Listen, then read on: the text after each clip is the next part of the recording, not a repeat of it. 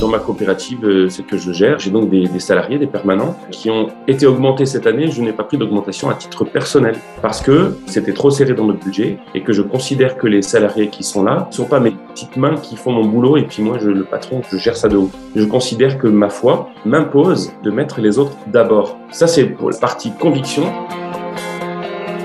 J'ai aussi fait le choix de réduire mon salaire cette année pour que notre coopérative ne soit pas euh, obligée de faire un emprunt. Et ça, c'est un choix typiquement d'entrepreneur social qui ne s'impose pas à tous les entrepreneurs chrétiens. Typiquement, les coopératives sont un moyen de véhiculer des valeurs sans avoir l'air des ayatollahs de la foi. Et en plus, il permet d'amplifier les convictions. Ma conviction fait que les autres sont servis avant.